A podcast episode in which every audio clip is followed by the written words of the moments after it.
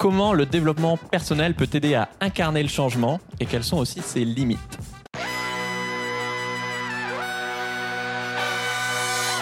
Bienvenue dans Soif de Sens, des histoires d'humains qui changent le monde. Chaque semaine, je reçois un invité qui change le monde, qui te redonne foi en l'humanité et qui t'aide à incarner le changement. Et aujourd'hui, on est avec le coach de développement personnel, David Laroche. Salut David. Salut Pierre.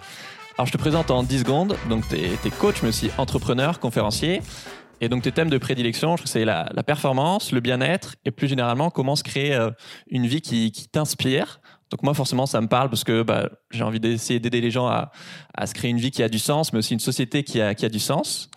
Et j'avais très envie de t'inviter euh, pour, euh, pour deux raisons. Déjà parce que j'ai eu la chance de participer à, certaines de, tes formations et que je trouvais ça impressionnant de voir l'impact que ça pouvait avoir sur des personnes qui, qui traversaient un deuil, une période difficile quelle qu'elle soit, ou qui se lançaient dans, bah, comme moi à l'époque sur YouTube ou, plein d'autres parcours de vie potentiels. Euh, d'autant plus dans un domaine où, euh, bah, moi, le premier de l'extérieur, on peut se dire qu'il euh, y a quand même quelques charlatans ou il y a pas mal de, clichés parfois fondés sur le développement personnel. Et qu'au contraire, toi, je trouve que tu avais bah, réellement des, compétences là-dessus. Et deuxièmement, évidemment, parce que bah, se changer soi et changer le monde, bah, forcément, c'est étroitement lié. Et donc, je trouve ça hyper intéressant de voir comment est-ce qu'il y a des outils du dev perso, du développement personnel, pardon, qui bah, peuvent aider les personnes, les citoyens engagés, voire les militants, euh, et aussi, du coup, euh, quelles sont parfois les limites du développement personnel. Et du coup, pour commencer, euh, parmi toutes les personnes que tu as dû accompagner des, milliers de personnes, donc ça peut aller des, des jeunes étudiants voilà, qui, qui, se cherchent à bah, des cadres dirigeants de, de multinationales. pourquoi est-ce que tu as accepté de venir parler à une audience plutôt militante, écolo et féministe? Bah, déjà, Pierre, euh, moi, je suis très, très, très, euh, très contente. Enfin, je vois ton parcours, c'est très inspirant et ça me faisait plaisir de contribuer à ton projet. Et c'est assez drôle parce que euh, hier, je faisais une interview, enfin, j'étais interviewé. Ouais. Et la personne me posait des questions par rapport à l'écologie. Et, en fait, je lui disais que moi, ma manière de contribuer typiquement à l'écologie, c'est pour ça que je suis très content de faire cette interview, c'est non pas de contribuer directement comme tu le fais par exemple, mais que moi, ma force, ça va plutôt d'aider des personnes comme toi à avoir les outils pour pouvoir être percutant, pour pouvoir avoir l'énergie, et qu'en fait, même si c'est moins visible de l'extérieur, c'est ce que je disais hier, hein, je le disais, ça a beaucoup plus de sens quand je me regarde devant le miroir de me dire j'ai pu mettre une graine dans ta vie et t'aider euh, à avoir cet impact-là et pour d'autres personnes que de faire ce que toi tu fais, que tu fais mille fois mieux que si moi je le faisais parce que tu es euh, beaucoup plus inspiré par ça. C'est vraiment un projet qui te tient à cœur. Et effectivement, comme tu l'as dit, moi, ce qui me tient à cœur, c'est d'aider les individus ou les organisations à vivre leur vraie ambition. Et donc, typiquement, je sais que dans ton audience, il y a beaucoup de personnes pour qui, que ce soit l'écologie, le féminisme, globalement la, la, planète, le monde, les causes, leur tient à cœur. Si je peux contribuer à, mon humble échelle à aider les personnes qui te suivent à avoir plus d'impact dans ce qui les inspire, moi je suis euh, super heureux. Bah, je suis ravi parce que bah, c'est quelque chose que moi je, je sais en, te connaissant euh, entre guillemets plus de, de l'intérieur, qui transparaît pas forcément euh, autant que ça pourrait à mon avis à l'extérieur, mais que bah ouais, que tu es vraiment drivé par un intérêt général et pas. Enfin ouais. Je suis convaincu qu'on a tous un énorme potentiel d'engagement, notamment citoyen. Euh, et que même parmi les gens euh, déjà euh, engagés, notamment celles et ceux qui, nous écoutent, bah souvent on se heurte à un espèce de, plafond de verre et qu'on s'autorise pas à rayonner autant qu'on pourrait ou aller au bout de notre engagement pour plein de raisons. comment est-ce que, notamment grâce à des outils de développement personnel, est-ce qu'on peut faire péter ce plafond de verre pour, pour défendre pleinement bah, les causes qui, qui nous tiennent à cœur c'est une super question. Juste avant ça, posons un contexte par rapport à, au développement personnel. Parce qu'en fait, je pense qu'il s'agit de différencier l'univers, l'industrie du développement personnel et ce qu'est pour moi le vrai développement personnel et qui n'existe pas simplement depuis quelques années. Je veux dire, depuis l'histoire de l'humanité, l'humain a cherché à s'améliorer, à progresser, à se développer. Et donc, c'est presque devenu pour certaines personnes, pas pour tout le monde, hein, quelque chose un peu de péjoratif, le développement personnel, alors qu'en fait, ça n'existe pas. Oui. Un grand sportif, un grand entrepreneur, un grand architecte qui n'est pas dans cette démarche de progression permanente. C'est un mot tellement connoté que les connotations l'emportent sur le, la nature Sur le du fond, sens euh, ouais, du le mot. fond quoi. pro- profond. Et, heure- et heureusement que se développer personnellement, c'est quelque chose de, de, de- de beau et de vertueux, parce que sinon c'est triste si on n'est pas là pour, pour grandir et se développer. Donc je ne sais pas si je vais te répondre sur les outils du développement personnel. Je vais, à la limite, je vais te répondre sur comment on peut faire potentiellement quand on a un plafond de verre pour arriver à, à dépasser. Et à la limite, peu importe d'où viennent Oui. les outils, dans quelle case on les met.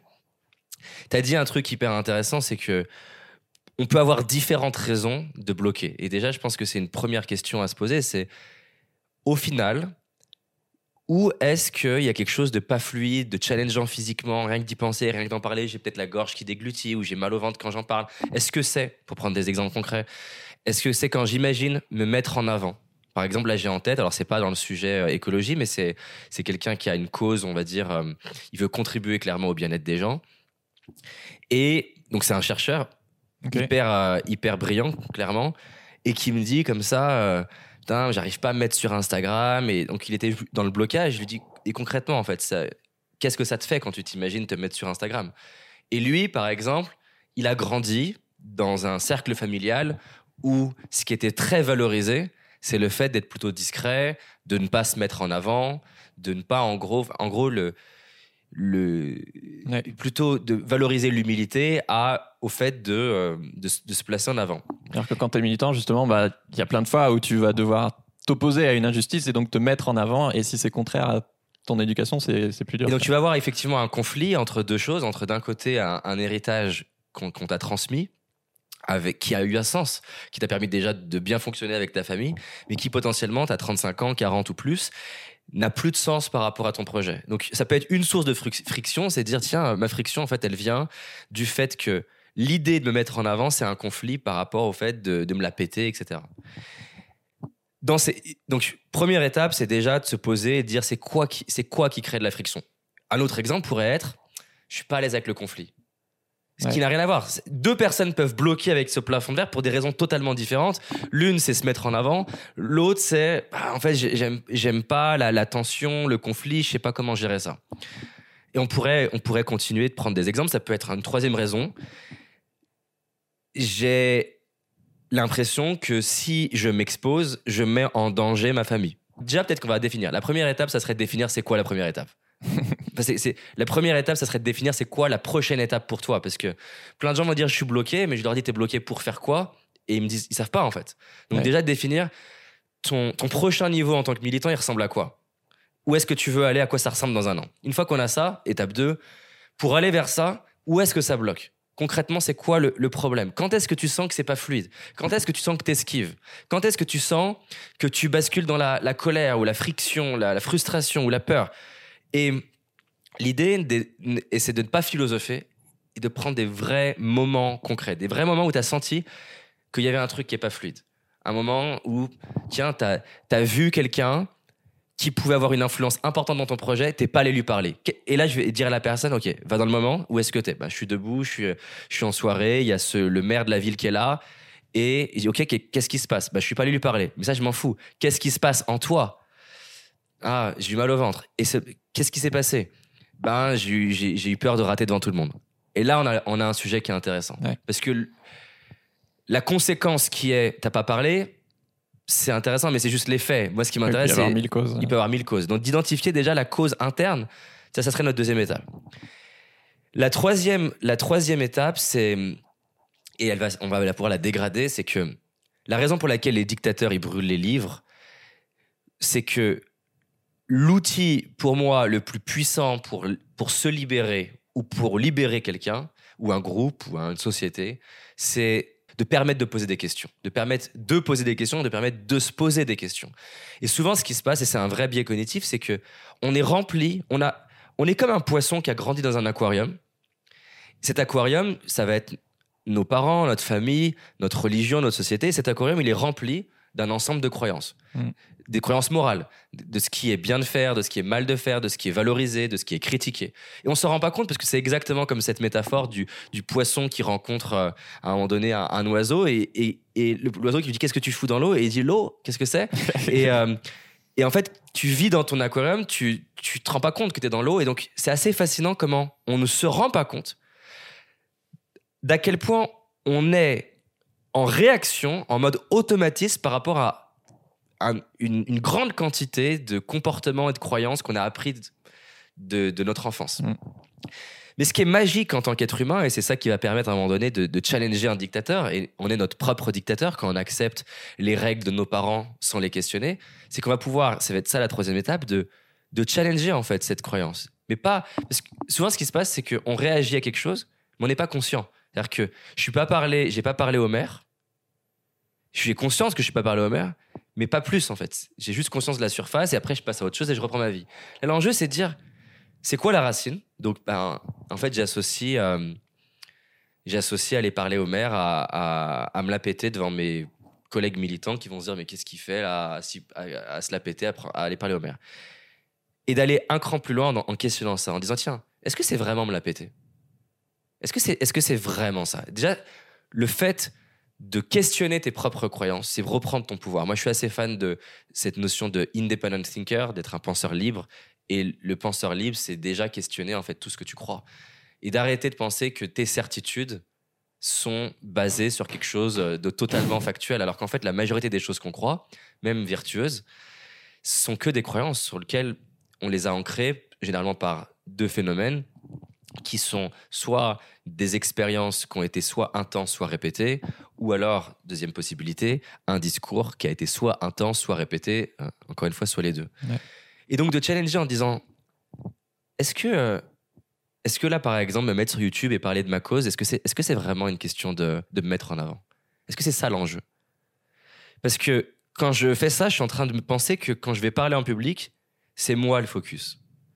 Et un des beaux modèles mentaux que j'adore faire évoluer sur ce quand c'est ça le sujet, c'est de dire mais est-ce que tu vas réellement parler de toi en fait? Est-ce que c'est de toi le sujet? Est-ce que c'est toi le sujet? Parce que tu me parles depuis tout à l'heure que t'es pas à l'aise à te mettre en avant. Mais si en fait t'allais pas te mettre en avant toi.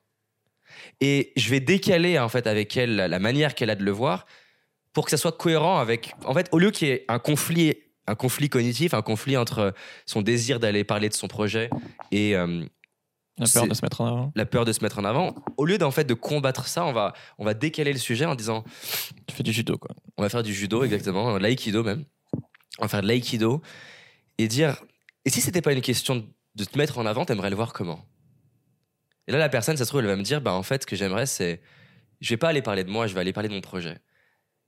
Et c'est c'est fou, mais le simple fait de, de desserrer la friction mentale et parfois souvent inconsciente de en fait non, je vais pas me mettre en avant, je vais parler d'un projet qui me tient à cœur, je vais aller avoir un impact et de l'avoir monté au niveau de la conscience et que ce soit plus un, pi- un pilotage automatique dont je me rends pas compte de pourquoi je parle pas, ça, ça, ça donne vraiment beaucoup de pouvoir. Pour simplifier ce que je viens de dire, avant, je me disais, ah, ça serait cool d'aller sur YouTube. Ah non, je sais pas, je le sens pas. Et en fait, je réagis de manière automatique. C'est le propre de, de ne pas avoir conscience, c'est qu'en fait, ça allait très très vite entre euh, l'élément extérieur ou ce qui, ce qui se joue et ma réaction. Prendre son pouvoir, c'est ralentir. C'est ralentir les choses et c'est de prendre conscience, tiens, ah oui, j'ai eu envie de parler. Waouh, j'ai eu mal au ventre. Ah oui, ce mal au ventre, il fait écho au fait que j'ai peur de me mettre en avant. Respirer. Je vais calmer, entre autres, ce qu'on appelle l'amygdale dans le cerveau. Enfin, c'est pas ce qu'on appelle, c'est une partie du cerveau qui s'appelle l'amygdale qui se met en route quand on se sent en danger. Le fait de respirer, faire une expiration longue, par exemple, ça, ça va calmer mon amygdale. Donc, je vais prendre conscience de ça. Ensuite, maintenant que je suis revenu à un état un peu émotionnellement de neutralité, je vais pouvoir questionner mes, mes pensées en disant, mais est-ce que c'est vraiment vrai que je vais me mettre en avant là? Est-ce que ça, c'est pas les, est-ce que c'est pas la pensée de mon père, ça, en fait? Et sans être, tu vois, sans être agressif vis-à-vis de mon père, est-ce que c'est pas, est-ce que ça lui appartient pas, en fait? Et, et pourquoi, en fait, j'ai envie de m'exprimer? Et si j'allais simplement pas le faire, le faire pour mon projet Et je pouvais même aller plus loin. Comment je me sentirais d'avoir parlé en public là? Comment je me sentirais d'avoir contribué à, à ce projet écologique ou, ou féministe ou peu importe? Comment je me sentirais si j'avais contribué à, à au moins une personne Et là, en fait, ce qui est génial, c'est que je deviens ma propre autorité. C'est-à-dire qu'en fait, un chien, par exemple, et c'est pas péjoratif du tout, hein, ce que je veux dire. Un chien, c'est l'exemple du chien de Pavlov, son autorité, c'est son maître. C'est-à-dire qu'en gros, sa programmation, elle est dictée par l'extérieur. Ouais. À chaque fois que je te donne un beefsteak, je te fais sonner la cloche. Au bout d'un moment, je t'ai programmé. Je te fais sonner la cloche sans beefsteak, tu salives. Tu es programmé par une autorité qui est extérieure. En tant qu'être humain, on est à la fois un chien, parce qu'on a encore un énorme héritage. La preuve, la partie l'amidale, on le retrouve chez le, chez, le, chez le chien. Donc on est encore beaucoup en réaction avec le fait d'avoir été programmé par association de souffrance et plaisir, sous-entendu, ce que as vécu, là où tu as vécu beaucoup de plaisir, tu as tendance à vouloir le répéter, le sucre typiquement. Là où tu as associé de la douleur, par exemple, tu as parlé en public, tu as été critiqué, tu l'as mal vécu, à vouloir l'éviter. Mais on est plus qu'un on est plus qu'un animal, on est plus que l'amidale. Parce que l'amidale, elle, ce qu'elle veut, c'est éviter l'inconfort, chercher le confort. Elle va donc nous amener à aller nous mettre sur Netflix, Instagram et fuir. Elle va nous éviter les conflits, la tension, nous exposer, nous exprimer. Et quand tu rentres là-dedans, tu as la capacité justement à te dire, en fait, la règle de l'autorité supérieure qui était mon père n'est plus la règle que j'ai envie de suivre là maintenant dans ce contexte-là. Et ton lobe préfrontal te permet de faire ce que le maître a fait au chien, tout comme il l'a programmé avec le chien de la, cloche, il pourrait le déprogrammer.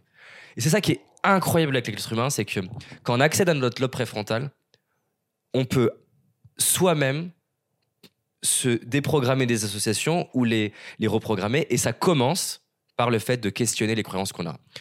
Une autre chose, je me suis mis en avant un jour à table devant mes parents et, et euh, ma mère m'a dit mais arrête de te la péter tout le temps. Et, je l'ai vécu, donc c'est pas moi, hein, c'est un exemple virtuel. Euh, et je l'ai vécu comme euh, le fait de, perdre de la reconnaissance de ma mère. Et mon père en a rajouté en disant Mais c'est vrai, t'es tout le temps en train de parler de toi. Deux jours là, j'ai 15 ans par exemple, j'ai associé, il faut pas parler de soi.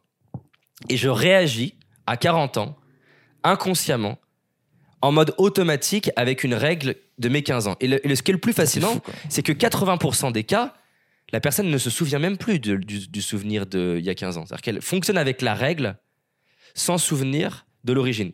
Tu utilises une règle qui a fait sens il y a 5 ans, il y a 10 ans, mm.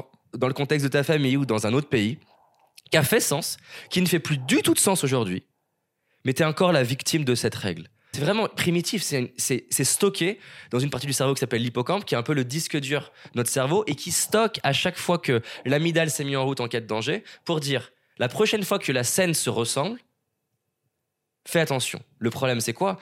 C'est pour ça que le, cortex préfrontal, il est fascinant, c'est que t'as plus le même âge, t'es plus dans le même contexte, c'est plus le même sujet. Et donc, c'est différent. Je vais prendre un exemple très concret d'une nana. Ok, parce qu'après j'ai pas mal de questions à te poser. Ouais, ouais je suis désolé, je, finis là-dessus. Donc j'ai une nana qui me dit Moi, j'ai été violée, je m'en suis remis, j'ai dépassé ça. Et j'ai envie de dire aux femmes qui ont été euh, violées que c'est possible de transformer ça. Et quand elle me le dit, tu vois, elle a vraiment les larmes aux yeux, pas des larmes de tristesse. C'est vraiment, tu sens que c'est ses tripes, c'est elle. Mais elle me dit, j'arrive pas à y mettre.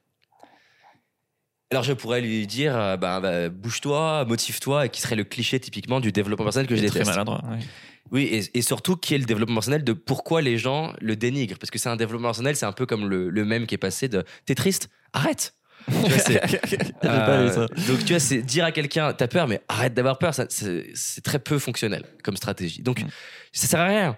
Donc qu'est-ce que je vais lui dire? Je vais faire ce qu'on vient de faire ensemble. Je vais lui dire ok, quand tu imagines parler du, du sujet du viol, comment tu te sens?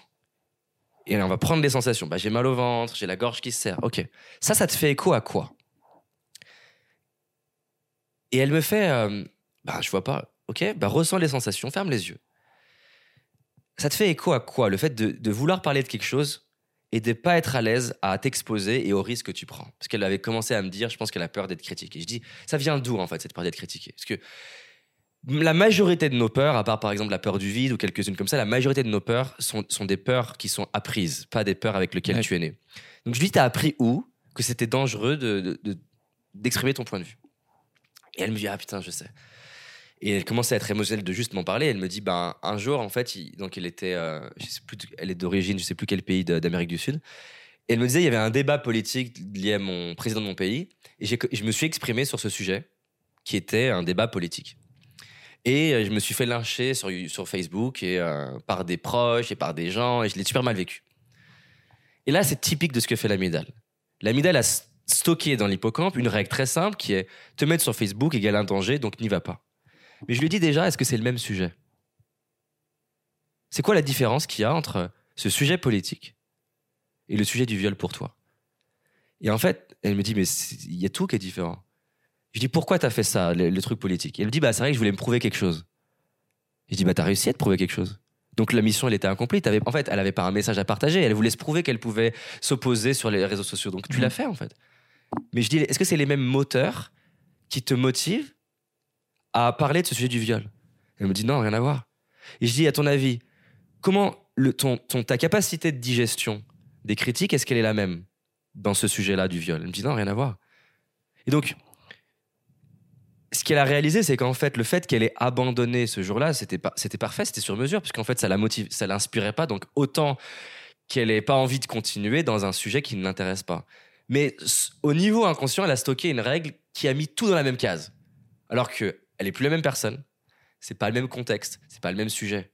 Et ça change tout, en fait, que ça soit pas le même sujet. Mm. Donc voilà, ça c'est un exemple typique de ce qu'on peut faire. Je pourrais t'en parler des heures, mais je sais que t'as d'autres questions, donc ouais, j'arrête. Tu l'as évoqué, euh, je sais que j'ai fait pas mal d'é- d'épisodes sur, euh, sur le féminisme et notamment les, les violences sexistes et sexuelles. Et c'est vrai que euh, dans tes conférences, moi j'ai eu l'occasion de voir plusieurs fois des personnes, forcément peut-être pas mal de gens à, traverser euh, leur trauma. Enfin plutôt tu leur donnes les outils pour qu'eux-mêmes traversent euh, leur trauma. C'est pas toi qui fais le boulot à leur place. Euh, et du coup forcément, bah, dans le lot, euh, il y, a, pas mal de, personnes qui ont, subi, des viols. Alors forcément, c'est un sujet hyper touchy à retranscrire, surtout là en, quelques minutes, mais ça peut être quoi l'impact de, de quelqu'un qui arrive à, transformer son trauma? L'impact, dans quel sens? Comment est-ce que, à quoi ça peut ressembler quelqu'un qui a transformé sa vie euh, en surmontant un trauma? Yes. Bon alors, tu m'as demandé une réponse courte, j'ai fait de mon mieux déjà. et et Oui, l'autre chose, c'est que c'est un, c'est que c'est un- un sujet qui est complexe. Déjà, j'aimerais quand même mettre en introduction un, le fait que chaque cas est différent. Et à aucun moment, je veux, dans ce que je vais dire, je sais pas ce que je vais dire exactement, mais dans- je veux dire que tous les, déjà, tous les viols ne sont pas les mêmes. Tous n'ont pas été vécus de la même manière. Tous n'ont pas, euh, n'ont pas été, n'ont pas eu lieu au même âge, n'ont pas eu, les- ont eu des, des différents niveaux de violence, d'intensité. Et, et encore une fois, tu peux avoir une violence plus forte et une intensité plus forte et l'avoir mieux vécu qu'une autre personne. On est ch- chacun notre prisme. Et ce qui est intéressant d'ailleurs, c'est que souvent, quand quelqu'un vient me dire, par exemple, j'ai été battu ou violé, et c'est une question qui peut déranger, mais c'est hyper important dans la résolution, c'est c'est quoi le vrai, le, le sujet le plus émotionnel pour toi? Parce que 50 personnes, et on va même dire hommes et femmes, pour pas même, parce qu'il y a des hommes pour qui ça arrive, Ouais. qui ont été violés, ils vont avoir. et ça- C'est pas la même raison qui crée le problème. Peut-être que la- une personne, le plus gros problème, ça a été la violence physique. Une autre personne, c'est la partie sexuelle. Une autre personne, t'as des personnes qui, se en veulent énormément à elles-mêmes. Et c'est, c'est euh, putain, mais je le savais, je lui faisais pas confiance, pourquoi j'y suis allé Et je me déteste depuis ce truc-là. T'as d'autres personnes, c'est l'image de leur famille. T'as d'autres personnes, c'est un problème religieux. Et c'est hyper important parce que on peut pas aborder un sujet si complexe et si unique en disant le viol se traite de telle manière, alors que, comme je viens de l'expliquer, il peut avoir 40 raisons de pourquoi tu le vis mal.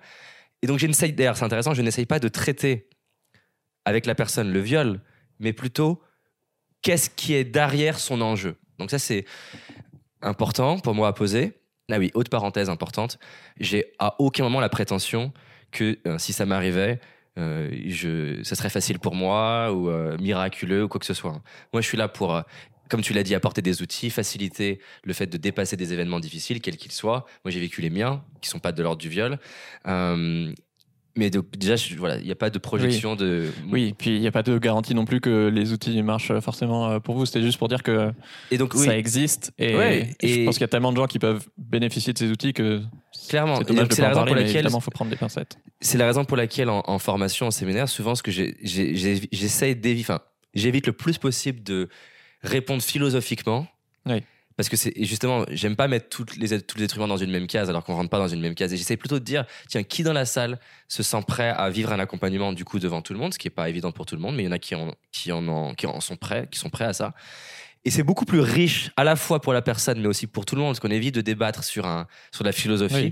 Oui. C'est incarné par un C'est incarné par une personne qui va vivre sa transformation. Et souvent, plein de personnes très sceptiques, quand elles voient ça, se disent Ok, quant à la personne qui dit elle-même Putain, je me sens beaucoup mieux, c'est plus facile. C'est pour ça que j'évite euh, ces sujets-là. Maintenant, un truc qui est certain et qui est valable, tout sujet confondu, c'est qu'une des, une des sources de guérison les plus incroyables et qu'un des plus gros paradoxes, je trouve, de l'être humain, c'est que souvent, quand on n'est pas bien, on se replie sur soi, ce qui est, ce qui est normal. Ouais.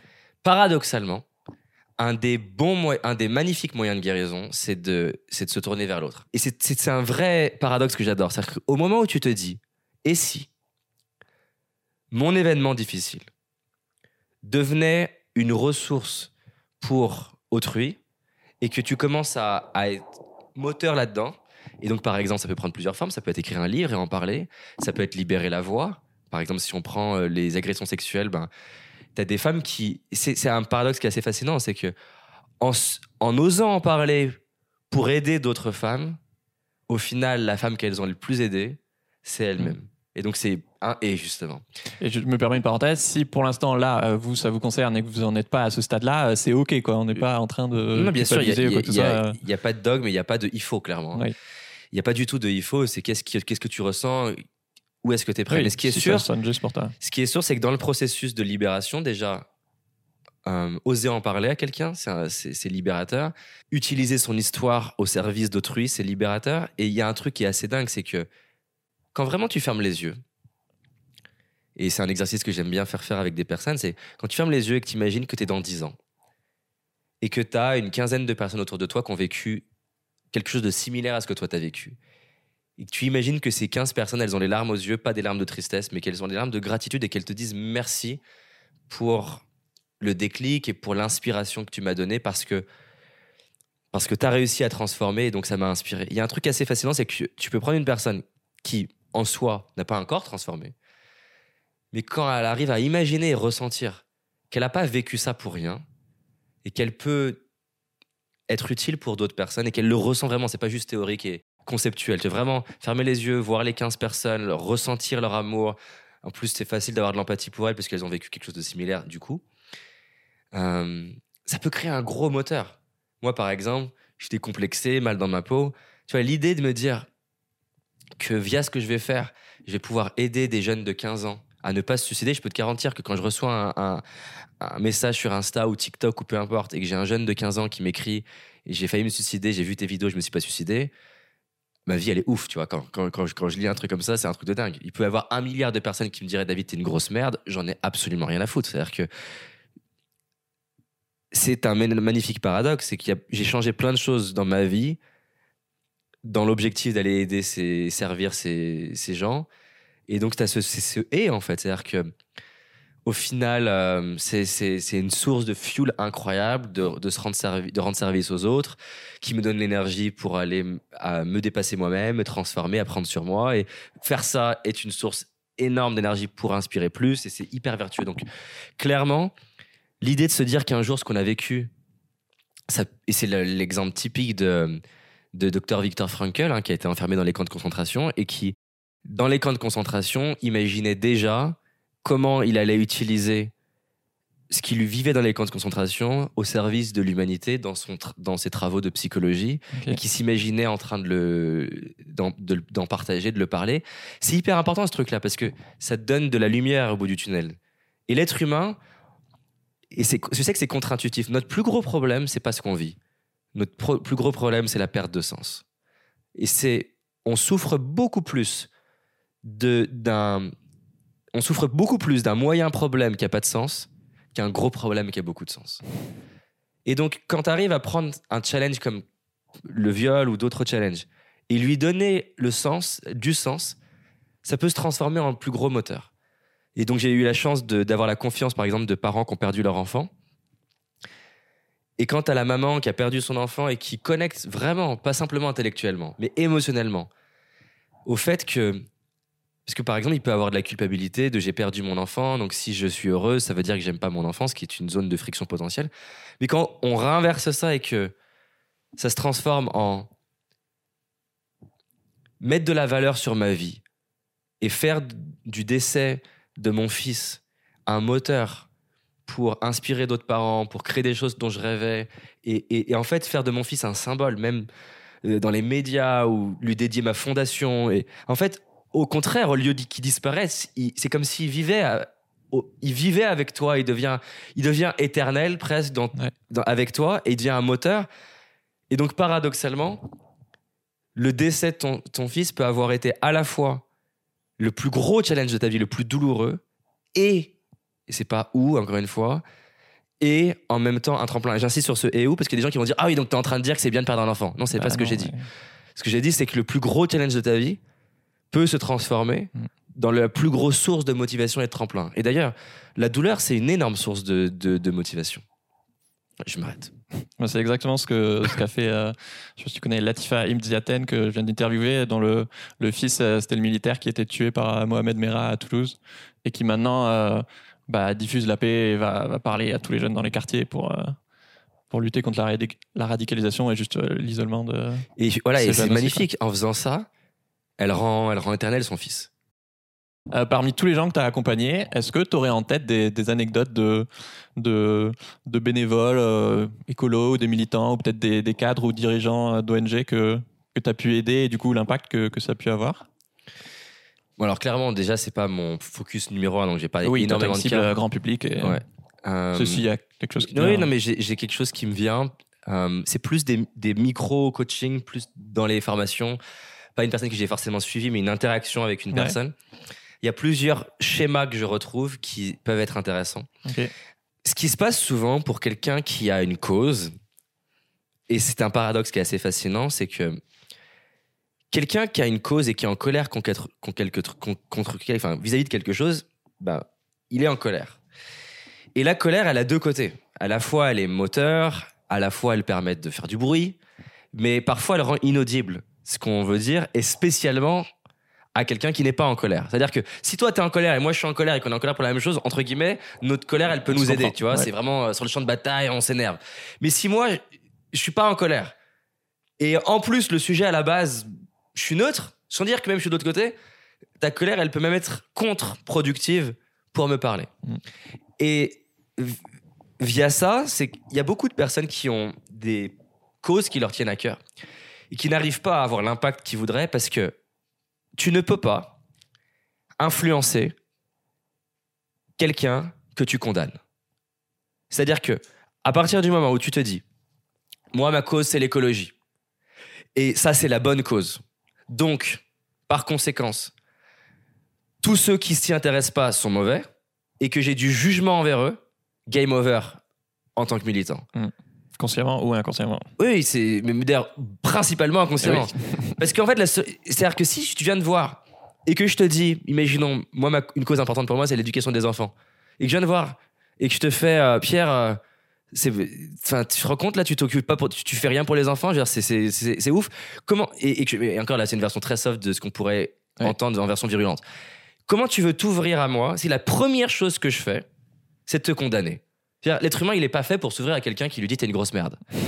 et, c'est hyper, hyper important ce truc-là. C'est que quand tu crois quelque chose, tu vas avoir tendance, on va avoir tendance à s'exprimer en, donnant les, les points de vue, les arguments et les idées qui nous convainquent aujourd'hui. Le problème, c'est que la personne à qui je m'adresse n'en est pas au stade où je suis moi aujourd'hui. Donc, je vais avoir en tête où en est la personne dans ses connaissances, dans sa compréhension, dans ses résistances, pour l'aider à faire ce pont entre de là où elle est jusque là où potentiellement moi je suis. En tout cas, lui permettre de faire ce pont.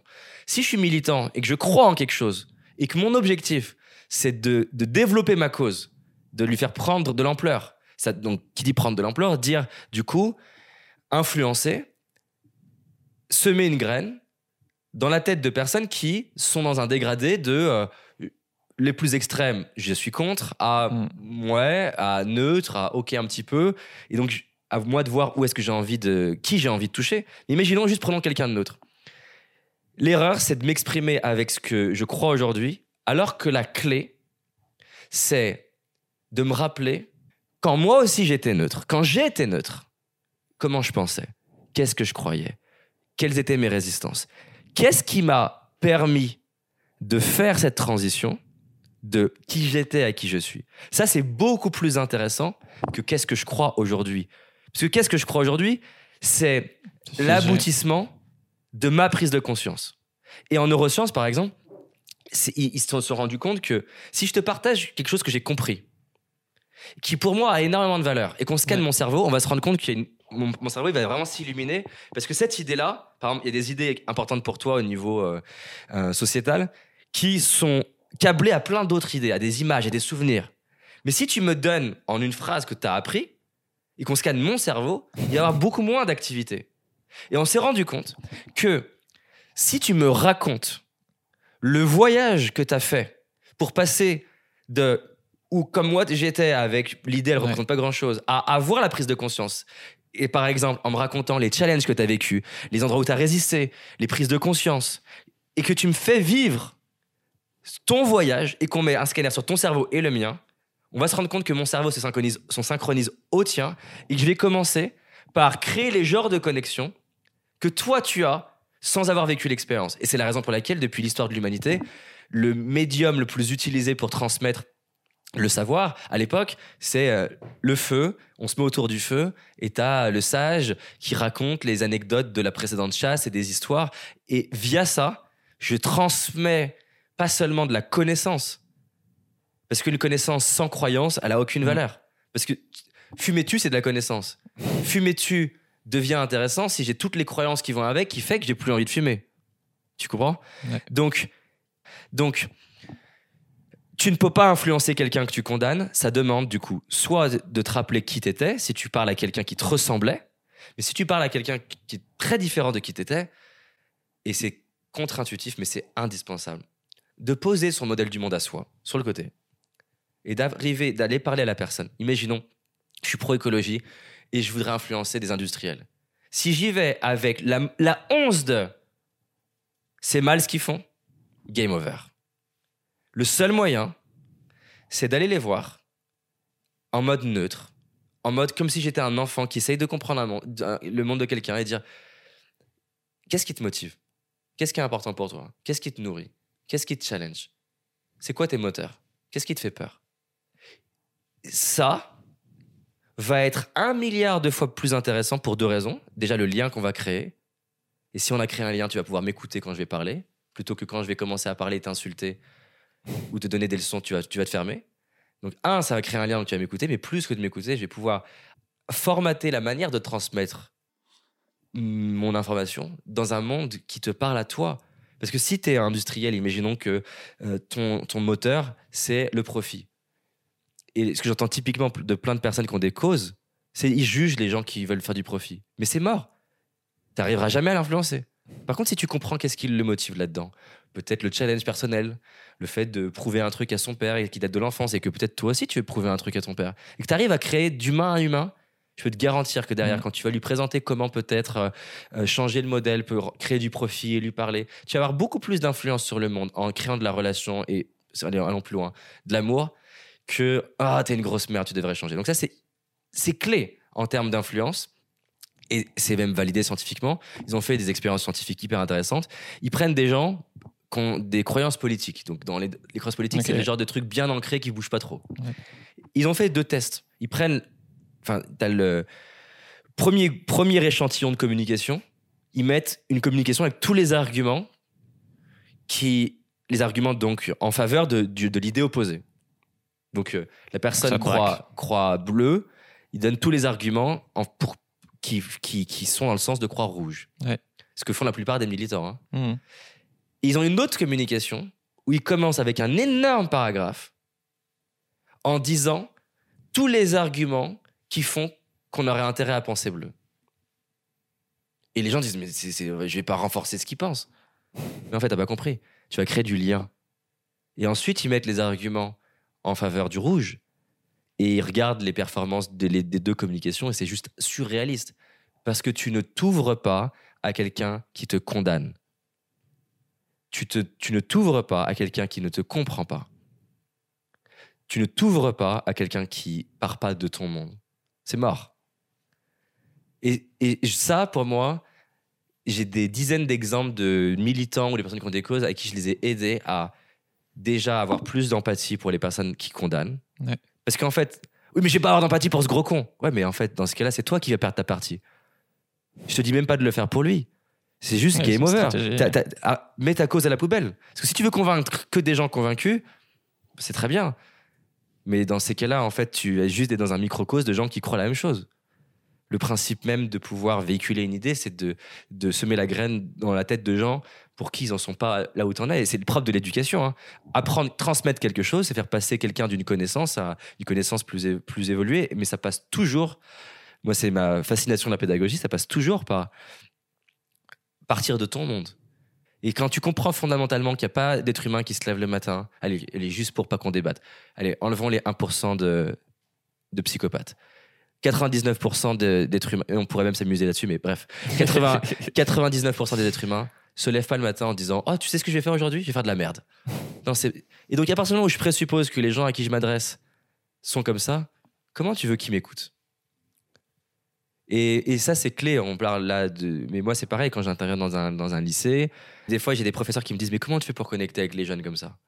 Bah, Déjà, la première chose, c'est que je présuppose pas que j'ai la vérité. Je présuppose pas que euh, mon modèle du monde est mieux que le leur. Je présuppose pas que jouer aux jeux vidéo c'est mauvais ou que euh, euh, passer son temps à vouloir draguer c'est mauvais. Et en fait, j'arrive en mode donne-moi ton monde. Qu'est-ce qui te motive? Qu'est-ce qui t'inspire? Qu'est-ce qui te nourrit? J'ai un jeune comme ça, il n'a rien compris. Sa mère voulait absolument faire un qu'il fasse un coaching avec moi, donc il s'attendait à avoir l'adulte qui allait lui faire des leçons. Et je lui dis tiens. On s'en fout de ce que ta mère elle veut. Dis-moi ce qui t'inspire. Il m'a regardé genre euh, comment ça on s'en fout Euh, Genre dis- moi et il a commencé à me parler des jeux vidéo. Je dis quoi d'autre qui t'inspire? Il me dit j'adore euh, raconter des conneries en cours. Et là, il s'attendait à que je lui donne une leçon. Je dis mais c'est génial, comment tu t'y prends? Il me dit ben je trouve toujours un truc décalé. Je dis putain mais c'est- un super pouvoir. Et en plus je, je dis ça ça te demande de faire preuve de, de, de certaines forces. Qu'est-ce que tu- où est-ce que tu fais preuve de courage quand tu fais ça? Il me dit ben euh, je suis obligé de m'opposer à mon professeur et machin. Et sa mère m'avait dit tu verras, il a un niveau d'attention qui est très. euh, il est censé être trouble, euh, trouble d'attention. Tu verras, après 30 minutes, il va plus t'écouter. Je veux dire, après deux heures, il était là en mode. euh, il était à fond. mais pourquoi il était à fond? Parce que je suis parti de lui. Et les gens disent oui, mais du coup, ça sert à rien. Mais si, justement, ça sert. Parce que après, je pouvais avoir beaucoup plus d'influence sur lui. Pour lui, même d'ailleurs, plutôt que sur lui. Pour lui, c'est-à-dire lui dire tiens. Et au final, toi qui adores les jeux vidéo, quand, euh, quand tu fais ce choix-là en cours, par exemple, qu'est-ce que ça influ- comment ça influence les jeux vidéo? Ah bah c'est vrai que ma mère, après, elle m'empêche de jouer, c'est chiant. Tiens, et si euh, on... Et si on faisait pas les études pour faire plaisir à ta mère et qu'on le faisait pour que tu puisses jouer davantage? Et là, il me dit... Tu vois, tu sais, c'est... c'est- Ouais, Et, et dans- j'y avais pas pensé. et- elle m'a dit, tu vois, trois mois plus tard, elle m'a dit Qu'est-ce que t'as dit à mon fils? Je l'ai jamais vu bosser comme ça pendant l'été. Il était à deux doigts de se faire virer de son collège ou de son lycée, je sais plus. Bah parce qu'en fait, j'ai pas essayé de lui imposer mon monde. J'ai pas présupposé que j'avais raison. J'ai pas présupposé que j'étais au-dessus. J'ai essayé de le servir. Et je pense que ça, c'est super important parce que quand j'ai une cause, je présuppose souvent le problème, Mm. c'est que je présuppose que ma cause, elle vaut plus que la tienne. Et peut-être que la personne à qui je m'adresse, ok, elle pollue. Mais ça se trouve, tous les jours, elle met tout son cœur pour être un super papa. Pourquoi ça devrait être moins important? Et tant que j'ai pas compris qu'elle a sa cause, pourquoi elle sourirait à la mienne? Et après, des fois, les gens me disent oui, mais j'ai l'impression de pas être moi-même. Je dis mais attends, si, tu, si, tu vas, si tu vas en Chine, pourquoi tu ne parles pas français? Bah parce qu'il va rien comprendre. Bah, bah sois toi-même, parle-lui parle-lui français. C'est un bon exemple, ça. Et en fait, c'est pas une question d'être soi-même ou pas de soi-même, c'est une question de si t'as un truc à dire, dis-le dans la langue que l'autre comprend. Face à la, crise écolo ou les inégalités, ou tous les enjeux de société en général, c'est vrai qu'en en tant que militant, on peut souvent avoir l'impression d'être en mode euh, euh, David contre Goliath, quoi. Et ouais, je même pas fait exprès. Et justement, je trouve qu'il y a des choses qui peuvent nous aider, euh, notamment dans le développement personnel, où toi, tu as une citation que, j'ai découverte hier, que j'aimais bien. Au lieu de se dire, est-ce que je suis sûr que... je l'ai mal fait.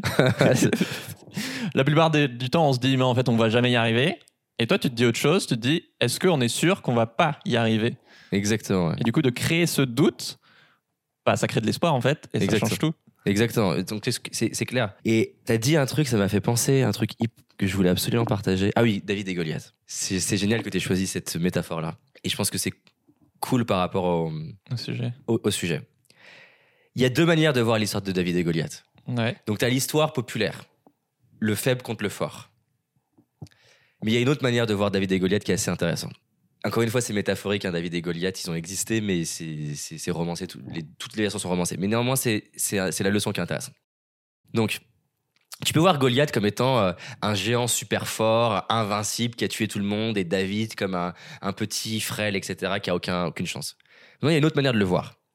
Goliath, il est très grand, et comme beaucoup de personnes très grandes, il n'est pas le plus rapide. Goliath, il est très grand, et il s'avère qu'il a une maladie, qui est que, en- parce qu'il a grandi très vite, ça influence, ça, ça impacte sa vue, et il voit, il voit, euh, il voit moins bien. David, lui, il est berger, et il passe son temps à s'entraîner à la fronde pour protéger son troupeau des animaux qui pourraient attaquer son troupeau. Sous-entendu, il est surentraîné à envoyer de manière précise Ouais. une pierre à distance pour protéger ses animaux. Donc en fait, ce qui peut sembler être un combat David contre Goliath, le faible contre le fort, est en fait plus nuancé et plus complexe que ça, Ouais. qui est que dans le contexte en question, le combat démarrant à distance, David est en, fait surentraîné à utiliser ses forces contre les faiblesses de Goliath et donc de gagner. Et il a gagné parce que justement, David met Goliath met longtemps à s'approcher et David est précis. J'adore cet angle de l'histoire. Parce que ça montre quoi? Ça montre que le vrai problème, c'est pas David contre Goliath. Le vrai problème qu'on a, c'est de croire qu'on est David dans la version 1 de l'histoire face à un Goliath invin- invincible. Mais ça n'est pas possible d'être un mastodonte sans avoir une faiblesse. Et là-dedans, il y a la philosophie qu'on a retrouvée, par exemple, dans les alliés contre. Les, donc, Seconde Guerre mondiale, les alliés contre les. contre, je sais plus comment ils s'appelaient, l'Axe, les nazis. Comment ils ont fait, les alliés? Ils sont, ils sont pas essayés de battre les Allemands sur, le front, sur tous les fronts. Ils ont regardé toutes les côtes françaises. Ils se sont dit où est-ce que, dans toute la côte française et même belge, les Allemands sont moins protégés? Et c'est comme ça qu'ils ont identifié la Normandie. Et ils se sont dit, on va mettre toute notre armée à un endroit. Mm. Et c'est comme ça qu'ils sont rentrés.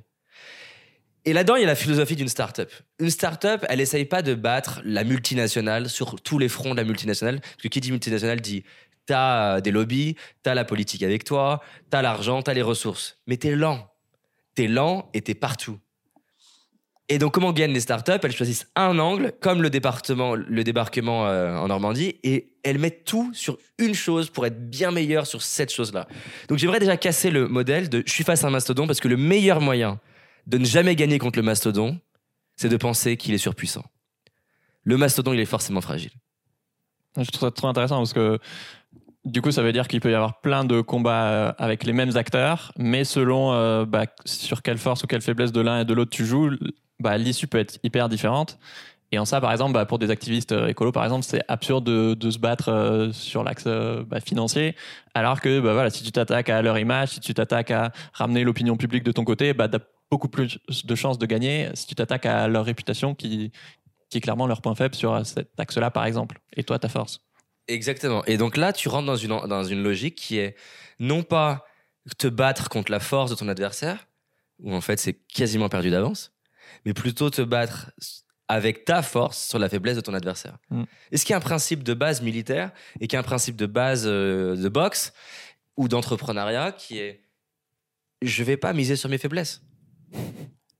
Alors que dans l'histoire, en plus, il y avait plein de cas similaires où, euh, en fait, il y avait des failles énormes et, euh, et le petit, entre guillemets, a gagné. C'est juste qu'on on oublie ces histoires et que bah, c'est aussi comment tu maîtrises la perception que tu te donnes, parce qu'il y a sûrement plein de fois où tu as des mastodontes qui sont à deux doigts de craquer, mais parce que les, les gens se disent Ah, bah, de toute façon, euh, Ça, c'est- on n'est pas assez fort, du coup, ils passent à autre chose, alors qu'en fait, ils étaient à deux doigts de gagner, quoi.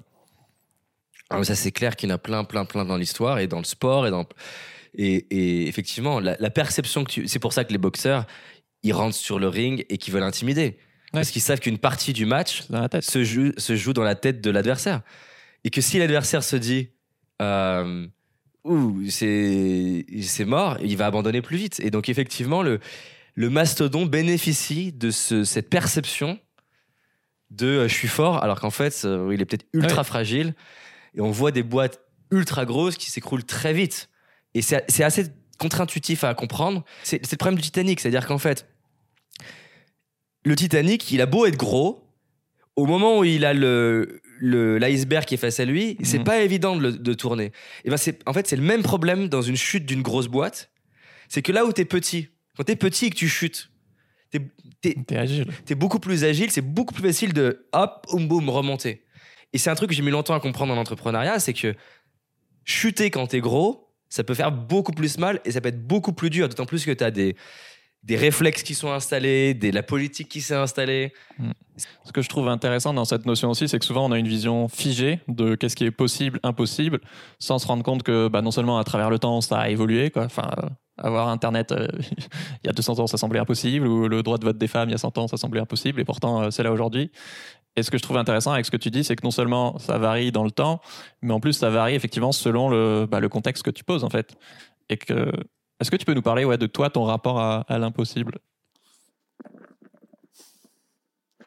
Déjà, je vais dissocier deux formes d'impossible. Parce que des fois, il y a des personnes qui, qui déforment, entre guillemets, mon message en disant. David, il dit que tout est possible. Oui. Ce n'est pas mon message. Le tout est possible dans toutes les directions n'a aucun sens. Dans l'écologie, les limites planétaires qu'on a dépassées, euh, c'est fini. Enfin, c'est la thermodynamique, euh, c'est pas, c'est pas une question d'opinion, quoi. Donc, le. Je vais, je, vais dis- je vais dissocier en fait je vais dissocier le tout est possible en mode juste théorique encore une fois est-ce que je peux devenir basketteur en NBA et avoir les scores de Jordan? Il y a peu de chance mais la bonne nouvelle c'est que c'est pas mon plus grand rêve donc déjà je vais ré- réduire le champ d'application de cette idée aux endroits qui m'inspirent véritablement parce que je vais pas avoir le même degré et c'est prouvé en neurosciences quand quelqu'un fixe un but qui l'inspire et qu'on scanne son cerveau on voit le glucose et l'oxygène affluer dans le lobe préfrontal. Donc, il y a une vraie corrélation entre euh, avoir un but qui t'inspire vraiment Mm. et ta capacité, du coup, planification, intuition, créativité, régulation des émotions, etc. Donc, ta capacité à, à transformer l'impossible en possible quand ça a beaucoup de sens pour toi est plus élevée, déjà. Ensuite, j'aime bien ce frame justement qu'on a vu juste avant qui est en fait je sais pas ce qui est impossible. Donc allons voir. Allons tester. Et je pense que c'est ça moi que j'essaie de garder. C'est il y a presque une énergie un peu enfantin un peu de jeu de euh, t'imagines pas le nombre de fois où, où quelqu'un m'a dit euh, non mais en fait ça c'est pas possible. Même des trucs banals.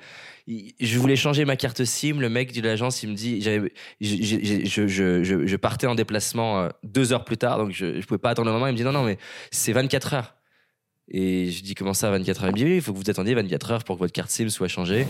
Euh, et je dis bah comment on peut faire? Il dit non, non mais c'est pas possible. Et en fait le pas possible, en 20 minutes plus tard j'avais ma carte SIM dans la main et on partait et et, et des comme ça j'en ai des centaines. C'est un truc de malade le nombre de fois où on me dit c'est pas possible. Donc ma philosophie c'est d'aller vérifier. Bah ouais. Allons à, à- à condition bien sûr que ça a du sens parce que je vais pas aller vérifier sur des trucs dont je m'en fous. Bah oui. Mais là, ça avait du sens. C'est important pour moi d'avoir cette euh, ligne téléphonique. Donc, euh, bah ouais, questionnons. Je veux dire, l'humanité est remplie de choses soi-disant impossibles qui se sont transformées en possibles. Je pense qu'entre autres, avec Internet et les cerveaux collectifs qu'on peut créer avec l'humanité, on est capable de résoudre des trucs à plusieurs dont on n'a aucune idée individuellement. C'est ça, le propos que je trouve fascinant, c'est que à l'échelle de l'entité, c'est Ouais. du délire. À l'échelle du groupe, c'est accessible. Et l'humanité fait ça depuis des milliers d'années et je vois pas pourquoi on n'arriverait pas à résoudre plein d'enjeux euh, sociétaux, euh, climatiques, peu importe. On est- Enfin, moi, j'ai une croyance dans la capacité de l'être humain à résoudre des, des problématiques complexes qui est, qui, est, qui est élevée, et pas d'ailleurs que dans l'être humain, à de, de la vie, en fait. Si tu, si, voilà, si tu crois que c'est possible, ça t'assure pas de gagner. Ouais. Par contre, dans l'autre sens, si tu te dis oh, mais non mais c'est impossible on n'y arrivera pas il n'y a pas d'espoir on peut pas gagner ce débat on peut pas gagner cette cause game over. Et ça c'est tellement important à comprendre. Hum, je voudrais te parler d'une critique récurrente que, que font parfois les, les activistes au, au, au milieu du développement personnel. Euh, bah justement, qu'il est personnel et, et- et parfois dépolitisant, où justement, à force d'essayer de te remettre en question toi, tu peux euh, avoir tendance à moins remettre en question le, monde qui t'entoure, alors que, euh, bah, bien sûr qu'il peut y avoir des plafonds de verre euh, internes, comme on, a parlé, mais il peut aussi y avoir des mécanismes de domination ou des plafonds de verre euh, extérieurs. Je sais pas si tu es victime de, de sexisme, de racisme, etc., ou, ou d'autres choses. Et pour ça, justement, je m'appuie sur un poste de la militante Asma, que je reformule un peu avec mes mots, mais que oui, un peu comme dans le capitalisme, on va avoir tendance à remettre la responsabilité sur l'individu et moins sur, sur le système. Alors que bah, des fois, justement, oui, c'est bien le système qui est la, source du problème. par exemple, je sais pas si c'est une infirmière qui est en burn-out parce qu'il n'y a plus de d'effectifs ou de budget, ou euh, bah, dans l'écologie, euh, euh, les gouvernements, les multinationales peuvent avoir tendance à, à mettre la responsabilité sur les individus, à faites du zéro déchet et supprimer les pièces jointes de vos mails, alors que les ordres de grandeur avec l'impact de, de, la pollution des multinationales, par exemple, est démesuré. Quoi. Qu'est-ce que tu penses de, cette critique? Yes. Bah on est pile dans pourquoi j'ai décidé d'appeler la boîte Paradoxe et pourquoi j'adore ce nom. Moi qui galère d'habitude à trouver des noms, c'est je pense le meilleur nom que j'ai trouvé. je pense qu'il n'y a pas un jour où je prononce pas le mot de manière euh, naturelle. Encore une fois, on est dans le, on est dans le, dans le où et le où peut pas marcher. C'est-à-dire que va m'expliquer comment, alors que tous les systèmes qui existent sont, ont été créés par des individus, comment tu peux arriver à changer un système si tu prends pas ton pouvoir en tant que personne? Et donc, pour moi, dès que tu es dans le où, c'est mort. Et c'est pour ça que toute l'humanité est, est, une équation systémique dans laquelle, pour avoir, une, pour avoir un impact, il s'agit d'intervenir à l'échelle de l'individu et à l'échelle du système. Mais pour arriver à avoir une, une, intervention à l'échelle du système, il s'agit qu'il y ait des individus qui soient suffisamment empowered, suffisamment, euh, comment dire en français, suffisamment puissants, acteurs de leur vie, acteurs. Et ouais, et acteurs et, et aussi accès à des ressources créativité, communication, influence, capacité de réseau, euh, capacité d'écriture, capacité de production, pour faire bouger le système. Parce que si tu as juste, je vais exagérer, hein, mais si on est que tous déjà en train de se dire tous, on est, je vais exagérer, c'est pas ce qu'elle dit, je vais hmm. exagérer, on est tous impuissants et on se dit tous, ah oui, c'est le système qu'il faudrait changer. Euh, comment il va changer donc à un moment donné, il faut bien qu'il y ait un individu qui prenne son pouvoir pour que le, système y change. Ou sinon, oui, mais en filigrane, tu peux te dire, euh, je dis pas que c'est forcément ça qui se passe à chaque fois, mais que ce qui peut se passer euh, dans, dans les valeurs transmises par le développement personnel de ok bah c'est mon pouvoir d'agir et ça là-dessus on est d'accord. Mais du coup au lieu de me dire euh, j'en sais rien je vais essayer de euh, faire du lobbying pour faire passer telle loi je peux avoir tendance à me dire ok je vais régler le problème moi tout seul mais ça, dans ma vie ça, ça, pour moi ça n'est pas le développement personnel. Ça c'est comment les gens l'entendent. Pour moi le développement personnel c'est de gagner en deux axes. Conscience prendre conscience de ce qui joue en moi, de mes biais cognitifs, de mes émotions, de mes raccourcis, de ce que je vis, de mes comportements, qu'ils soient adaptés ou non. Conscience et influence. C'est-à-dire capacité à prendre conscience de ce qui se passe en moi et l'influence, capacité à exercer une forme de, du pouvoir, mais que c'est pas péjoratif du tout. Hein. Le mot pouvoir, à mmh. la base, il est, on l'a rendu péjoratif avec le temps, mais c'est la capacité à bouger des choses un être humain qui ne se dit moi je fais du développement personnel, je fais mon petit truc, qui serait un peu l'image un peu du colibri, euh, se rendrait pas compte que la différence du colibri, c'est que nous en tant qu'être humain, on peut en tant que colibri mobiliser une armée de colibris. Et c'est peut-être ça qui va manquer dans la compréhension du, développement personnel, mais en tout cas pas le mien. Hein. C'est aussi une critique qu'on peut faire à l'écologie, je veux dire, où c'est un débat récurrent, mais qu'effectivement, tu peux faire du ce qu'on dit du colibrisme où effectivement ça va t'aider à te sentir bien à ton échelle mais en vrai, c'est pas là où tu aurais le plus d'impact et là où la source du problème est la plus importante et qu'en fait, euh, c'est très bien de faire du zéro déchet, de manger moins de viande, etc. Mais peut-être que tu aurais plus d'impact en le reliant, euh, en te reliant à d'autres personnes et en, ouais, et des actions collectives. Ce que tu décris quand tu dis ça, pour moi, c'est ça le vrai développement personnel. Aider, accompagner les, les individus et les entreprises et les organisations à vivre leur vraie ambition. Pour moi, c'est ça le développement personnel. Donc, quelqu'un qui a une cause forte pour lui, et utilise le développement personnel pour expliquer pourquoi il le fait à une plus petite échelle et pas à plus grande, alors qu'il en a envie d'une plus grande, c'est pas du développement personnel. C'est, j'utilise euh, l'excuse du, dev perso pour, euh, pour, pour, pour m'empêcher de, de, grandir dans mon cercle de conscience, qui est de prendre en compte mes propres limites et euh, d'influence, influencer, avoir une influence sur le monde. Et encore une fois, à l'échelle que j'ai envie. Le sujet, qu'on soit d'accord, je suis pas en train de dire il faut absolument que ça soit ah gros. True ambition, vraie ambition, c'est justement ça l'idée. C'est dans l'ambition à la hauteur de ce que tu veux vraiment.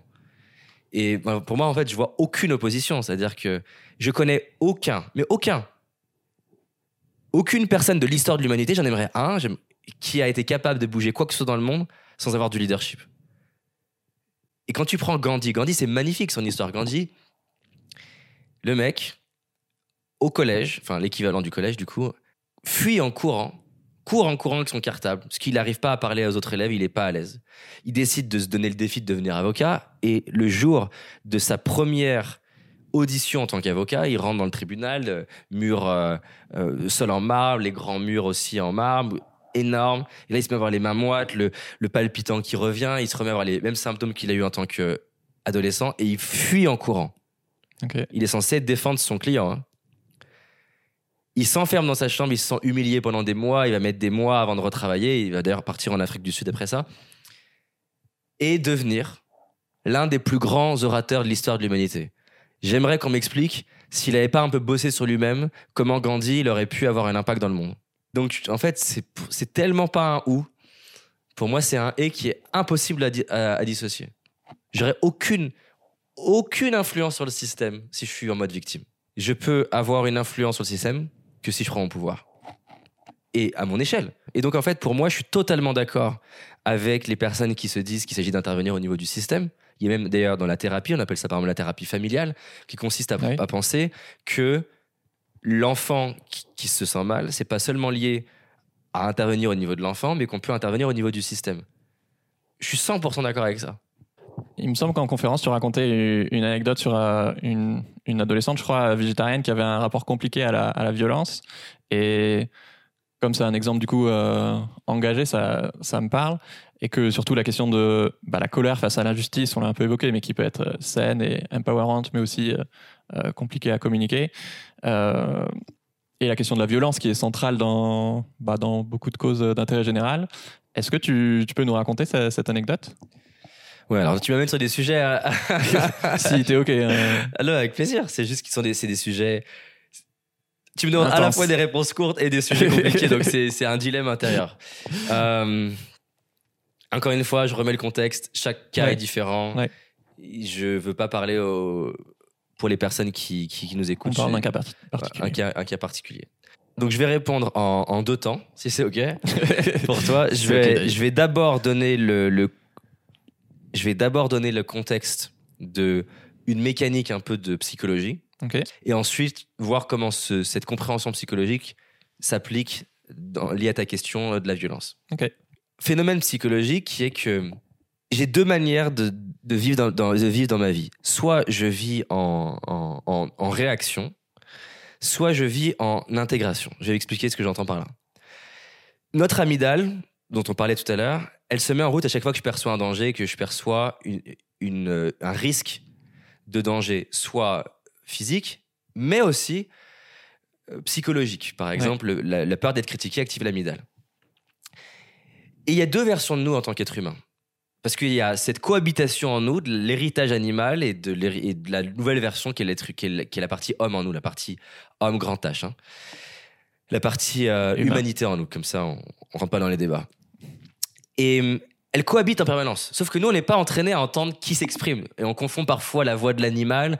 Et encore une fois, ça n'est pas péjoratif, c'est juste Oui, un primitif, héritage ouais. euh, voilà, primitif. On la confond parfois avec euh, la voix du sage. Avec, ça a plein d'explications. hein.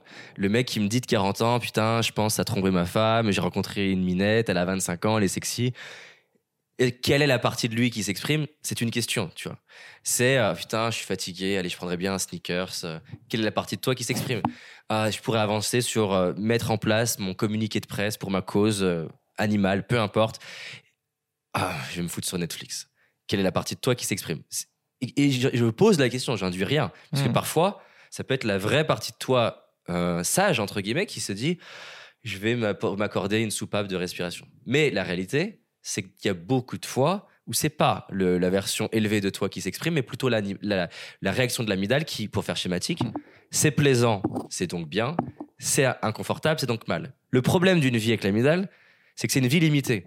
Parce que ça avait un sens, tu vois, dans, la préhistoire, euh, t'avais pas un stock de, de baies, euh, de fruits ou de ou de d'animaux en stock illimité, donc dans le doute tu manges. Le- sauf que notre cerveau n'a pas été mis à jour, les sneakers ils sont toujours demain dans le placard. Mais donc dans le doute, notre amygdale dit va manger, va manger.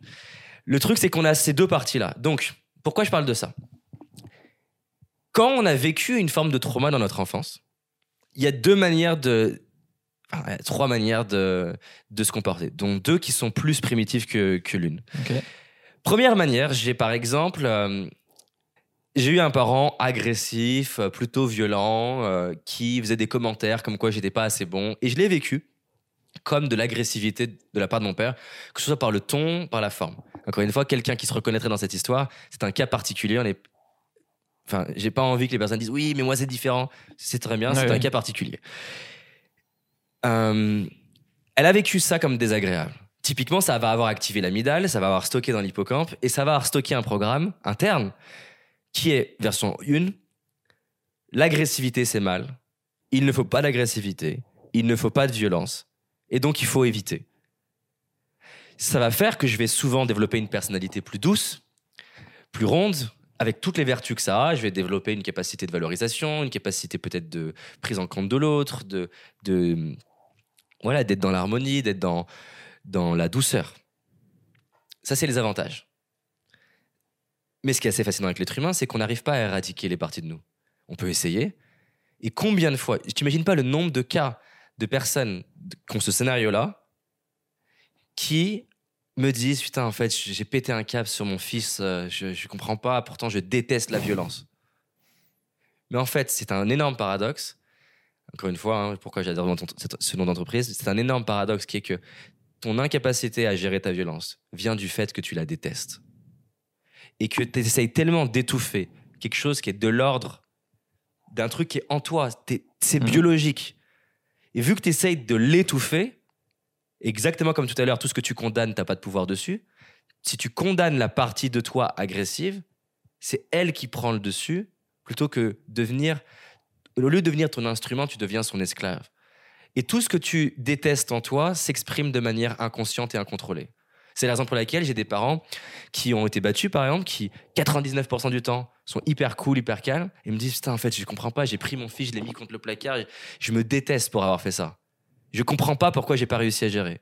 Paradoxalement, parce que tu détestes la violence.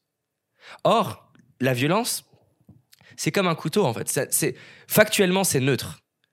Ça a plein de vertus. Ça a plein de contextes dans lesquels ça peut être utile. Mais parce que tu as voulu mettre tout dans la même case, inconsciemment, violence et mal, mais que tu restes un être humain qui a cette violence, ça va quand même sortir. Mm. Par exemple, c'est hyper intéressant. Si tu regardes les États-Unis, ils ont essayé de condamner les addictions, les drogues dures. Est-ce que ça a arrêté la consommation? Non, ça a augmenté la consommation. Le Portugal, ils ont essayé de faire pareil. Ils ont eu les mêmes résultats que les, que, les États-Unis. Et un jour, ils se sont dit, si on inversait la, la stratégie, qu'on arrêtait de condamner et qu'on créait de la relation et qu'on ouvrait la conversation sur le fait qu'il y a des gens qui ont des addictions, même des gens brillants dont on n'imaginerait pas, coke, drogue, etc.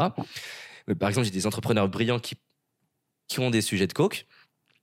Ouvrons la conversation, arrêtons de stigmatiser, créons du lien, communiquons, mettons des stratégies pour réintégrer des personnes qui ont, qui ont pris beaucoup de drogue. Qu'est-ce qui s'est passé? La consommation qui descend. Pareil, prenons la violence dans, les, dans certaines cités. À chaque fois qu'on dit la violence c'est mal, qu'est-ce qui se passe? Du coup, on la fuit. Qui dit fuir dit pas de maîtrise. Qui dit pas de maîtrise dit que ça sort de manière incontrôlée. Alors que paradoxalement, les, les villes, les villages qui se sont dit bon, en fait, la violence, c'est dans l'humain. Arrêtons d'essayer de croire qu'on va réussir à l'enlever. Organisons-la. Créons des clubs de boxe taille, créons des clubs pour communiquer la violence, que ce soit orale ou pas. Mais donnons un cadre. Boum, la violence descend. Pourquoi? Parce que au lieu d'essayer de la l'anéantir, la, la partie en fait animale en nous qui est là, à moins qu'on fasse une grosse opération, euh, c'est en nous. Et ben on va lui donner un cadre d'expression. Et qui dit qu'il y a un cadre d'expression dit qu'on va pouvoir le maîtriser. Donc ça c'est important de comprendre que euh, pour en revenir du coup au sujet par exemple de la violence, il y a beaucoup de personnes sur la cause animale et pas que qui quand tu prends la racine de la cause. Il y en a plein de possibles, hein, plein de scénarios possibles. Ça, j'en ai plein dans, les formations. Donc, ça peut être un, intérêt particulier pour les animaux qui date depuis longtemps. Mais souvent, il, il peut y avoir ça, mais il y a en plus un challenge avec la violence qui, une fois sur deux, n'a absolument rien à voir avec les animaux. avec les animaux. Qui est en fait, j'ai du mal avec la violence tout court. Et l'être humain, on va avoir besoin, en fait, du coup, par compensation, d'aller vers quelque chose pour essayer de résoudre ce truc. Vu que je déteste la violence, je vais essayer de, de, de l'en- de l'éradiquer quelque part. Mais c'est ce qui fait, par exemple, que tu as beaucoup de personnes qui ont pour proches ou amis des personnes qui ont une cause forte comme ça, qui disent, mais en fait, la personne la plus, la plus agressive que je connaisse, c'est- ma pote qui est, qui est pour la cause animale. À chaque fois qu'elle m'en parle, elle, elle, juste, elle est hyper agressive. Parce que c'est pas qu'elle le veut, c'est que elle n'arrive pas à gérer ce truc-là. Mm. Et qu'on soit d'accord, la personne peut transcender cette violence et tout en gardant sa cause animale.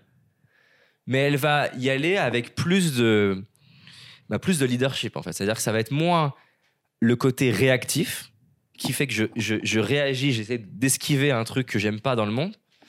Mais la réalité, c'est que la violence, tant que l'être humain il est tel qu'il est, à moins qu'on fasse une grosse opération, il y aura de la violence chez l'être humain. Le sujet, c'est pas la violence. Le sujet, c'est comment on apprend l'être humain à la gérer. Parce que, par exemple, un conflit dans le couple, moi, j'étais. Je détestais le conflit. Parce que j'associais le conflit avec un problème. Typiquement, j'ai une petite histoire sur la violence et c'est ce qui m'a amené à cet intérêt pour l'harmonie, la paix, etc. Mais je me suis rendu compte que ma plus grosse, mon plus gros générateur de conflits dans ma vie était mon addiction à l'harmonie. Parce que mon addiction à l'harmonie me faisait éviter plein de sujets à tension pour maintenir l'harmonie à court terme. Ça, c'est Ouais. mon amygdale qui parle. Plutôt que d'avoir un plan plus grand et d'être capable d'organiser dans mon couple des sujets à tension, donc d'organiser de la violence, d'organiser du conflit, dans l'objectif d'avoir une vision plus grande qui est bah, le type de couple que j'ai envie d'avoir. Mais tu vois, là, on va passer de je suis dicté par l'amygdale à j'essaye d'éviter un truc à une vision plus grande. Gagner en leadership, c'est être face à des choix complexes. Par exemple, j'ai eu un entrepreneur qui était très sensible à la cause du cancer, parce qu'il a perdu quelqu'un de proche lié au cancer.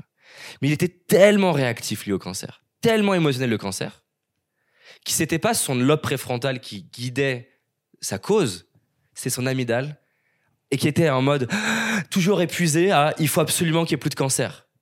Mais le problème de quand tu, quand tu fais que sprinter et que tu fais pas ce pas de recul, t'es pas stratégique sur comment avoir un impact plus grand. Donc il faisait plein de petites choses pour aider plein de personnes à court terme. C'est comme s'il aidait, tu vois, un animal, puis un animal, puis un animal. Mm. Comme la personne, son bateau, il est en train de couler. Il est là, il court, et il enlève de l'eau, il enlève de l'eau, mais il coule toujours. Et en fait, étonnamment, et c'est hyper contre-intuitif et paradoxal, en l'aidant à s'apaiser plus par rapport au cancer, ça lui a permis d'avoir cette soupape d'oxygène, et au lieu de penser à l'échelle de la semaine, de penser à l'échelle d'une décennie. Mais penser à l'échelle d'une décennie, ça demande potentiellement de faire un choix qui fait qu'à court terme, je vais avoir peut-être plus, je vais peut-être avoir moins d'impact moins de gens. ouais. je vais aider moins de gens pour un projet plus grand. C'est pas facile à choisir et, et qu'on soit d'accord, je suis pas en train de dire que c'est mieux d'aider plus de gens. Mon point, il est que tant que tu n'as pas réussi à apaiser cette dimension en toi, ça n'est pas la partie élevée de toi qui décide la- le niveau dans lequel tu veux jouer, c'est la partie animale de toi qui est juste en réaction à je te pince, tu réagis.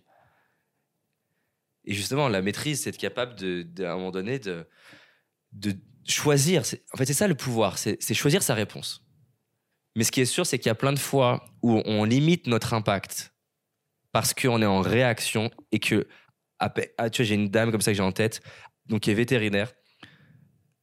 Le simple fait d'imaginer qu'un animal puisse souffrir, elle se met à pleurer. Le problème, pour elle, hein, c'est que du coup, elle a plus de pouvoir. Mm. Étonnamment, s'apaiser, donc réduire son niveau de frustration, colère lié au fait qu'un animal puisse mourir, ça lui donne du pouvoir pour potentiellement identifier quel est de tous ces feux-là le feu le plus important à éteindre. Donc bref, on pourrait en parler des heures, c'est- hyper intéressant. Mon, mon propos, qu'on soit d'accord, j'espère qu'il a été bien compris, que je l'ai bien, bien communiqué, c'est- si c'est ta cause, vas-y, fonce. Mais ce qui est sûr, c'est que si le moteur, si un des moteurs initiaux, c'est que tu n'aimes pas la violence dans ce monde et que tu n'apprends pas à apprivoiser ta violence en toi, tu vas limiter ton impact. Je me rappelle quand j'étais, j'avais eu la chance de présenter Gandhi, Arun Gandhi, au Grand Rex. Ok. C'était assez cool de présenter Gandhi comme ça, Grand Rex. C'était un- justement un, un événement sur un peu la- l'harmonie, la, paix entre les, les êtres humains. Et ça m'a marqué parce qu'il y avait une participante qui. euh, Attends, qu'est-ce qu'elle a dit? Ah, j'arrive plus. J'ai l'émotion, mais j'ai plus le, j'ai plus le contenu. Mais euh, donc je vais, je vais paraphraser, c'est pas exactement, mais en tout cas, elle s'est levée Et genre, elle a dit, euh, elle, elle s'est, elle, levée hyper en colère. Elle a dit, mais, mais, euh, il y en a marre. Il faut absolument que le monde il change et que les gens ils changent le monde et machin. Elle était, elle était. Il y avait un énorme truc hyper drôle dans ce qu'elle a dit. De, euh, il faut qu'il y ait absolument la paix dans ce monde et c'est, et c'était hyper intrigant, Contradictoire. contradictoire entre. euh, tu, en fait, tu vois bien que à ce moment-là, cette personne, parce qu'elle n'est pas à l'aise avec sa propre humanité, et donc violence, elle essaie de projeter que le monde le résolve à l'extérieur. Déjà, il s'agit qu'elle bosse sur comment elle gère ses émotions et ses frustrations et sa colère. Parce qu'elle était, un, inaudible. Et je pense pas qu'elle ait contribué à ce moment-là à, à son, à son projet, mais parce qu'en fait, il y a, il y, a, il y a un sujet de fond de comment elle, elle vit ce truc-là. Donc, Et on évidemment qu'on vous dit pas que vous n'avez pas le droit d'être révolté par ce genre de choses, mais Non, non, c'est pas du tout. C'est pas, ce que- c'est pas, ce que je- c'est pas ce que je dis. Il y a une différence entre être pris par tes émotions Mm. et utiliser tes émotions. Et celui qui a le plus d'influence, c'est celui qui utilise ses émotions. Si tu es pris par tes émotions, ça peut avoir un impact, hein, mais ça veut dire que c'est plus toi qui es aux commandes. C'est l'animal qui commande. Il y a une différence, par exemple, si on prend tes papas, il y a une différence entre consciemment se mettre en colère pour passer un message à ton Mhm. enfant. Mais au fond, dès qu'il est dans, il ferme la chambre, toi, tu t'en fiches. toi, tu Mm. redescends et tu reviens à une forme de. Et tu l'as fait dans un but précis. Et être envahi par ta colère. Et, euh, et en fait, quand la porte elle est fermée, tu es toujours en colère pendant trois heures. Tu te couches, tu es en colère. Et tu te lèves le matin, tu es en colère. Et en fait, c'est plus approprié. C'est un bon exemple. Et, et donc, c'est la même chose. C'est-à-dire que, bien sûr, tu peux être en colère. Mais par exemple, des fois en coaching, il y a des cas de coaching qui vont plus me frustrer parce que je me dis, putain, la personne pourrait tellement changer sa vie. Mais si je reste dans ma colère, j'ai pas d'influence. C'est fini, game over. Par contre, je peux ressentir ma colère, l'utiliser comme un moteur parce qu'elle va me réveiller, elle va me donner de l'énergie, elle, va me donner- elle va me donner le courage des fois de, de dire, de faire quelque chose. Donc ça, c'est génial. Mais si je vais juste... Si en fait la colère prend le dessus sur moi, encore une fois, je ne vais parler qu'à des gens déjà d'accord. Pourquoi est-ce que toi, ça te tient personnellement à cœur de d'accompagner euh, ces gens? Enfin, ces gens, les gens en général. Parce que c'est le plus beau truc qu'il y a dans ma vie, sincèrement. euh, quand j'aide une personne à, transformer un événement difficile ou à réaliser un projet pour, pour elle, et le moment où je vois ses larmes aux yeux ou les yeux qui pétillent, c'est un truc de dingue. Moi, ça, c'est ce que je dis souvent à, à mes clients, c'est mon fuel. C'est-à-dire que il y a rien de plus beau pour moi dans ma vie que de, de d'être témoin de quelqu'un qui transforme sa vie. Je sais pas, c'est c'est pas rationnel, c'est pas un truc du type ah oui oui le coaching c'est sympa, c'est cool. Non, que- ça se voit tout de suite, ta voix, elle a changé, tes yeux, ils brillent. euh, Exactement, et c'est la même manière de pourquoi un chanteur aime le chant, c'est bah pourquoi c'est comme ça, on sait pas, tu vois. Moi, je, alors je peux te l'expliquer avec plein de trucs. J'étais mal dans ma peau, complexé, et, et c'est certainement une manière de, de donner ce que j'aurais voulu qu'on voulu vivre. Ça, c'est l'explication mentale, mais le fond qui me motive et- à continuer, c'est que je peux avoir une matinée fatigante et être frustré, et je sais pas, me comparer, faire un truc d'humain, quoi. Et, euh, et faire un coaching et, euh, et être dans la cuisine et juste dire à ma femme euh, que, que c'est ouf.